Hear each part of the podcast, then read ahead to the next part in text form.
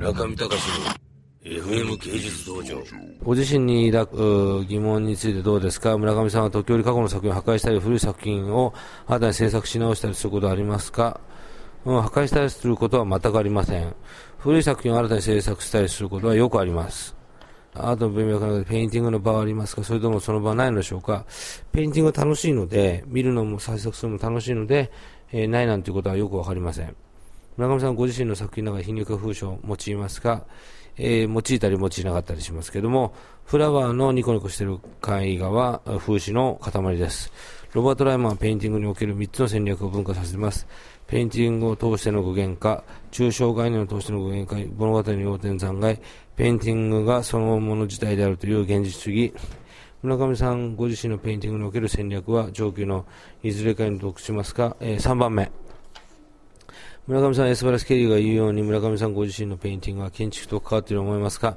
思いませんけれども、エルズワース・ケリーのモーマのカラーフィールドはものすごく好きなので、最近真似したいと思っています。ゲルハルト・リヒターの作品は多義性を保つことに成功しました。現実主義、抽象主義、脱構築、構築振興会議。村上さん、リヒターにインスパイアされていますか？もしペインティングと分野で村上さんのヒーロー的存在もいらっしゃいましたら教えてください。僕のペインティングのヒーローは、一人はジュリアン・シュナベルさん。一人はシグマ・ポルケさん。あとは、えー、サイ・トゥオンブリーさん。そして、えー、エルズワース・ケリーさん。ロバート・ライマンさん。そしてダミアンさんです。好きな色は何ですか？ピンク。一番嫌いな色は何ですか？ビリジアン・グリーン。コンピューターを導入したと、したことでどのように村上の作品制作作業は変わりましたか？自由に構造をいじくれるのが非常にフレキシビリティがあって良い。彫刻の歴史はしばしばアーティストやピカソなど、もともとペインターで後に彫刻に踏み込んだアーティストによって刻まれています。村上さんの彫刻作品についてお聞かせください。村上さんの作品もペインターの彫刻なのでしょうかそう思います。えー、例えば、アンソニー・カロのような彫刻的なコンテクストで作品を作れることはありえません。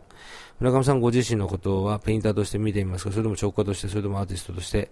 私はアーティストなので、ペインティングも下手ですし、彫刻も下手です。ジェフ・クーンズどう思いますか？もう素晴らしすぎて何も言えません。リチャード・プリンスについてどう思いますか？リチャード・プリンスさんのブックシリーズの作品はものすごく好きで、あれを真似した作品をいっぱい作ったことがありました。以上です。村上隆の FM 芸術道場。